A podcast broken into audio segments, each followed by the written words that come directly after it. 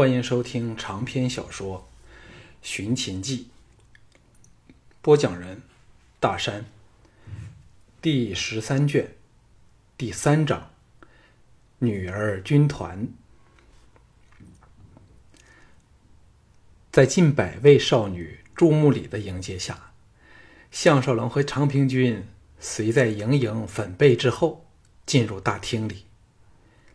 项少龙的堪称是当代最完美的体型，一身素淡洒逸的武士服，偏偏是肩头处小片碍眼的污渍。右手握在剑柄上，左手随意在一旁摆动着，就像是首席模特正步过天桥一般，吸引了在场所有人的目光。今天有份对他动粗的，见到原来他就是打动了咸阳城所有女性芳心的项少龙。都看呆了眼。盈盈径自往自己的席位走去，与她同席的绝色美女，不待她回席便奔了出来，拉着她边耳语边归席。项少龙与昌平君先来到昌文君、安谷西摆满了酒食的长机前，昌平君叹道：“少龙终于来了，总算我们这两个做哥哥的可以交差了。”昌文君失望地说：“少龙为何不带季才女来给我们一开眼界？”大兄又说：“曾经提醒过你了。”安谷西失笑说：“少龙，现在你该知道这两个家伙的厌烦了。幸好小弟远行在即，忍受他们两个兄弟的责任，唯有卸在相兄的肩头上了，真是万分的抱歉。”项少龙纵有千般烦恼、万种伤心，在这个充盈着火热青春的地方，面对着眼前这三位相识未久但已经弥漫着真诚味的朋友，听着后方有如捣破了蜂巢的嗡嗡少女耳语声，整天绷着的神经忽地放松下来，随手抓了个酒壶，后面传来了盈盈的娇笑，说：“千万别喝酒。”否则，向统领输了时，会硬不认账的。项少龙愕然凝住，拿着酒壶转过身去，大惑不解地说：“喝酒和输赢有何关系？”大厅静了下来。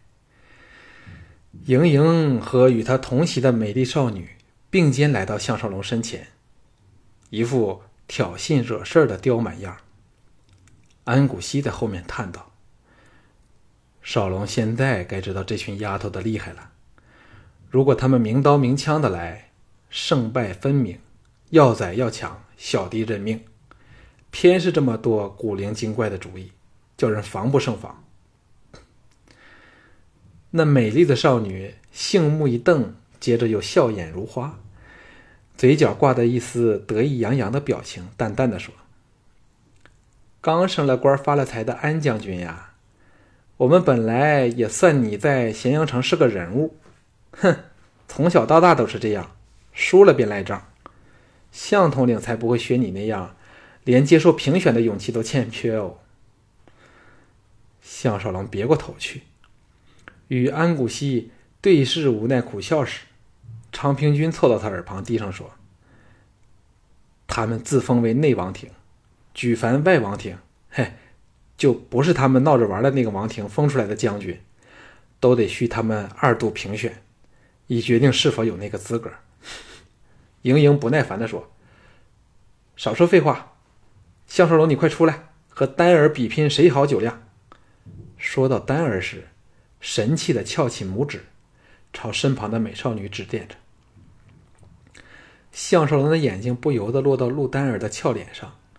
首次凝神打量这个陆公的刁蛮孙女儿，陆丹儿也眯起眼睛对他行注目礼，嘴角笑吟吟的，美目则闪着兴奋、爱闹和骄傲的神色。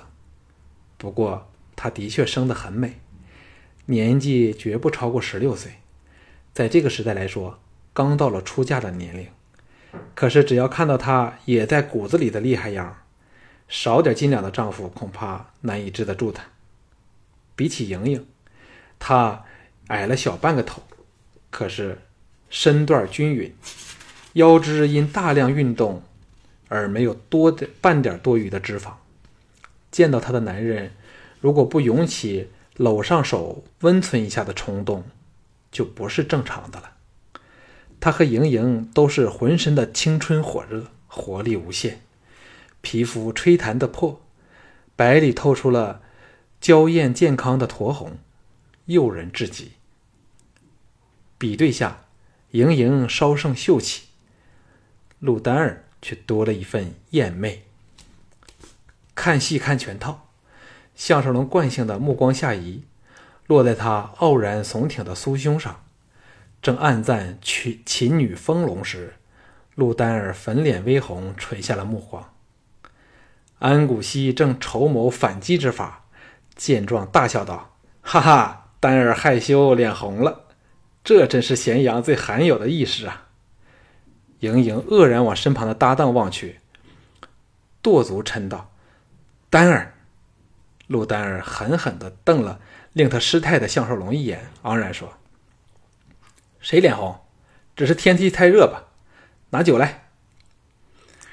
项少龙这个时候已经摸清楚了这批咸阳城女儿军，只是爱玩闹事儿，来自各王族大臣的贵女团。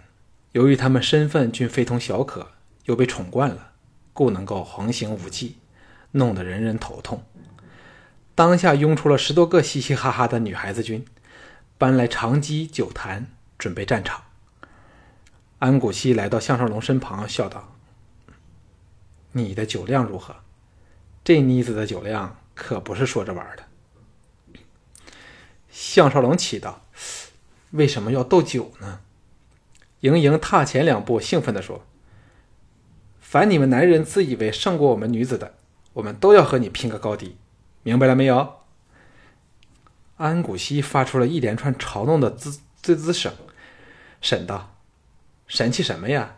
不过是是想灌醉向统领后，再趁他醉醺醺时逼他比试，胜了便可以到处宣扬了。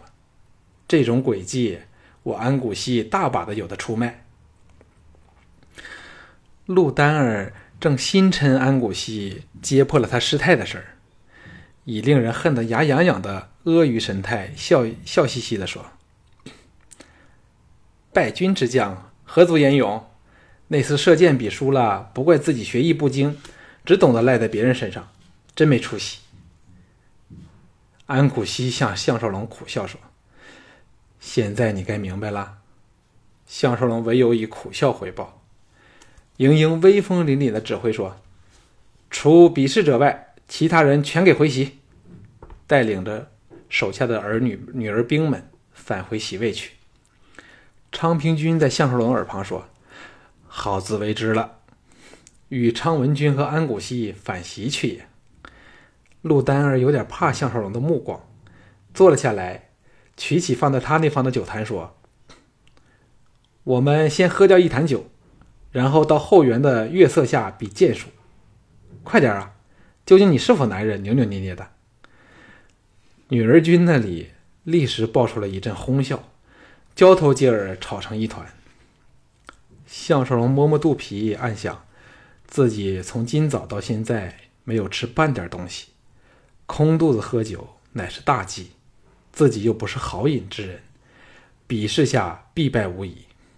把心一横，说：“女娃儿这么没有耐性，只是这一项已输了给我。”故意狠狠地盯了他胸脯一眼，往独占一席的莹莹走去，在他对面坐下。聚集大嚼起来。盈盈蹙起黛眉说：“你饿了多少天了？”众女孩又是一阵震天娇笑。项少龙懒得理会她，自顾自狼吞虎咽，同时心中奇怪：安谷希乃是好酒量的人，为何竟喝不过一个年轻女娃儿？忽然灵机一动，想起了二十一世纪的酒吧女郎，喝的都是。混了水的酒，既可避免喝醉，又可多赚点钱。想到这里，长身而起，回到战场处，在陆丹儿对面坐了下来，顺手把身旁那坛酒拿起来，放到了这个刁蛮女身前的机上，指了指他抱的酒坛，说：“我喝你那坛酒，你喝我这坛。”全场立即变得鸦雀无声。陆丹儿方寸大乱，娇嗔说：“哪一坛都是一样的，快跟本小姐喝。”安谷希哈哈大笑，跳了起来，捧腹道：“原来如此，原来如此，难怪我上次竟然比输了。”陆丹儿气得俏脸通红，怨怼的横横了项少龙一眼，旋又扑哧娇笑，放下坛子溜了开去。常平君等一声欢呼，拥出来把项少龙这大英雄迎回席内，比打了场胜仗更加的兴高采烈。众女都笑弯了腰，一点都没有因为被揭破奸谋而感到羞愧。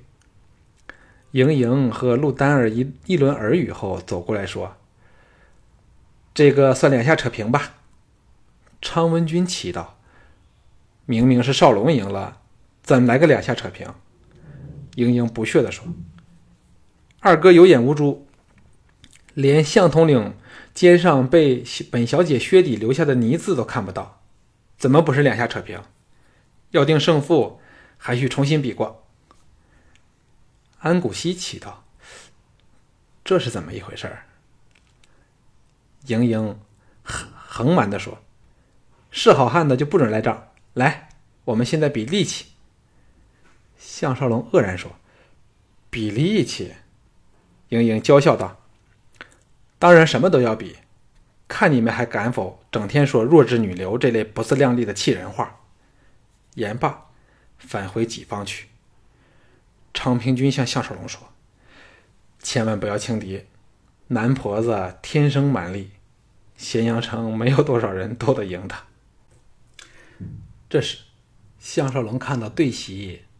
走了个生得比男人还要粗壮的女子出来，另有人取出场所，又画地为界，显示要来一次拔河竞赛。项少龙心中奇怪，无论女人生得如何粗壮，总受先天所限，或可胜过一般男人，赞，但是怎么都不能压倒像昌平君这类武技强横之辈。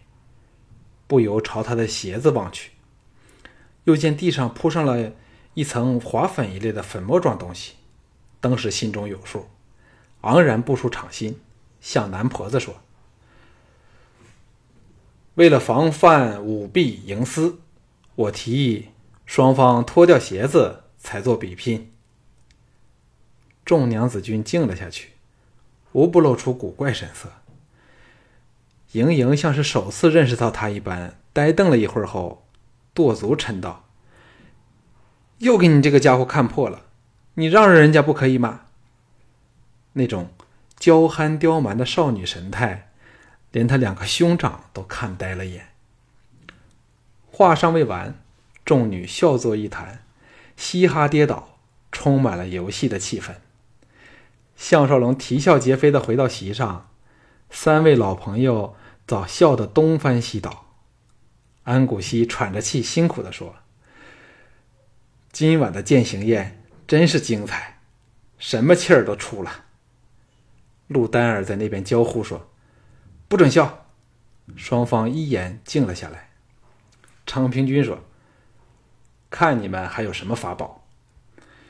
项少龙此刻才明白到，这批女儿兵只是一群爱闹的少女。终日千方百计的去挫折男人的威风，其实并无恶意，故此人人都对他们爱怜备至，任他们胡为。陆丹儿说：“假功夫比过了，算项少龙你过关。现在我们来比真功夫。”安谷西审道：“还有什么好比呀？你们能赢了王翦吗？少龙。”至少可以与老简平分秋色，你们还是省点功夫算了。来，丹儿先唱一曲，我安大哥听听，看看有没有进步。陆丹儿扮了个鬼脸，不屑地说：“我们刚才只是要试试向统领是否像你那般是个大蠢蛋吧，现在却是来真的了。”安谷希为之气结。项少龙笑道。比什么都可以，但题目要由我来出，否则拉倒算了。”陆丹儿娇媚地说：“先说来听听。”莹莹再也不敢小觑项少龙，扯陆丹儿的衣袖。陆丹儿低声说：“不用怕他。”这次轮到安谷西等爆出了一阵哄笑，气氛热闹之极。项少龙取起酒盅，喝了两大口，火辣的酒灌入了喉咙里，不由得又想起了善柔，心中一痛，叹了一口气。常文君凑到他耳旁说：“少龙是否有心事呢？”项少龙摇了摇头，勉励的振起精神，朝陆丹儿说：“首先，我要弄清楚你们派何人出战。不过无论是谁，我都当他代表你们全体。输了就是你们全体输了，以后再不能来缠我这缠来缠我比这比那的。”众女聚聚在一起，低声商议起来，对项少龙再也不敢掉以轻心了。项少龙向挤在他内席的三人说：“射人先射马，擒贼先擒王，你们看着吧。”安谷西赞叹说：“少龙真行，为我们咸阳城受尽欺压的男儿汉扬眉吐气了。”众女这时已有定计，盈盈站了起来。挺起耸弹的酥胸，昂然说：“若是动手过招，有本小姐一应接过。不过，你只可以设法打掉我的剑，不可以碰到我的身体，免得伤了我时你负担不起那罪责。”项少龙早领教够了他们为求得胜不讲道理和公平的蛮手段，不以为怪地说：“由你来和我动手过招吗？好极了。”让我们先摔个跤玩玩玩。众女一起哗然，莹莹气得脸也红了，怒道：“哪有这般野蛮的？”昌平君等则鼓掌叫好。安谷西显然与他们怨隙甚深，大笑说：“摔完跤后，莹妹恐要退出女儿兵团，嫁入项家，否则那么多不能碰的地方给人碰过，少龙不娶你，怕才真承担不起那个罪责的。”项少龙切身体会到秦人男女间言笑不尽的开放风气，禁不住有点悔意。若如此的挑动盈盈的芳心，日后将会有一番头痛啊！另一方面却大感刺激，像是回到了二十一世纪与浪女们调笑挑逗的狂野日子里。陆丹儿仗义直言地说：“若是征战沙场，自是刀来剑往，拼个死活。”但眼前是席前比比试，难道大伙互相撕扭摔跤吗？当然要比别的嘞。众女哗然起哄，自然是帮着莹莹，乱成一片，吵得比虚势更厉害。项少龙一阵长笑，吸引了所有人的注意力后，从容地说：“战场之上，无所不用其极。例如要擒下敌酋，有时自然要借助其他手段。”难道告诉对方，指明不准摔跤才动手吗？众女听得好笑，一时忘了敌我，哄堂娇笑，气得陆丹儿跺脚娇嗔，才止住了笑声。不过肩中忍俊不住的扑哧失笑，却是在所难免。项少龙步步紧逼地说：“给我拿席子来！你们既说男人能做到的，你们女儿家都可以做到，便莫要推三推四，徒叫人笑掉了牙齿。”莹莹先忍不住大笑起来，笑了起来，白了他一眼，说：“算你厉害，不过此事尚未完结，我们暂时鸣金收兵，迟些再给你见识我们大秦女儿家的厉害。”撤退。在四人目定口呆中，众女转瞬间走得个一干二净。不过，没有人犯上半点不愉之色，都是嘻嘻哈哈的，显然对项少龙大感到满意。四人大乐，把酒谈心，直至两更天，才依依不舍地结束了欢聚。项少龙和安谷西一道离开，走在街上时，项少龙收拾情怀后，郑容说：“有一事想请安兄帮忙。与他在寂静的街道上并继而行的安谷西笑道：“我和少龙是一见如故，故换我做古希便成了。说出来吧，只要力所能及，我定会为少龙办妥。”项少龙见前后侍卫都相隔不远，压低声音道：“我想古希，你为我封锁。”与楚境连接的边防，任何想与那边通信的奇人，都给我扣起来。安谷西微震道：“少龙想对付田丹吗？”只此一个反应迅捷的推断，就知道安谷西能当上禁卫统领、禁军统领，绝非侥幸。项少龙低声说：“正是如此。”但真正要对付的人，却是吕不韦。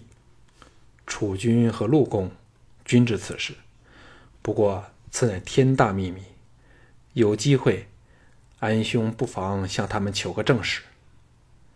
安谷西说：“何须多此一举？少龙难道会陷害我吗？这事儿可包在我身上。”沉吟片上，又道：“我有方法。”可令现实驻于楚国边疆的齐楚两军后撤十多里，这样做会否有用处呢？项少龙奇道：“古稀怎能做到此事？”安古稀胸有成竹的说：“我们和楚人的边境是山野连绵的无人地带，谁都弄不清楚边界在哪里。大约以河道山川作为分野。”只要我炮制几个、炮制几起意外冲突，再找来齐楚将领谈判，各往后撤，那田丹离开我境后，仍要走上大段道路，才可与己方人马会合。那时，就算楚境的齐人收到风声，迫近边界，我仍可借他们违约之时，把他们围起来，或者是加以驱赶，方便少龙行事。嘿，我大秦怕过谁？项少龙大喜，与他拟定了行事细则后，才一一分手。回府途中，项少龙又生出来了到这时代那种梦境和真实难以分辨的感觉。想起自己由一个潦倒街头的落魄者，变成了秦始皇身边的首席红人，又与权倾大秦的吕不韦形成了分庭抗礼之势，现在还用尽了手上的筹码。与名震千古的田丹展开生死之争，不由得百感丛生。命运像一只无形之手，引导他以与史书上的事实吻合无间的方式创造着历史。可是，史书上明明没有他项少龙这号人物，这笔账又该怎么算呢？他的下场又是如何？他禁不住糊涂起来了。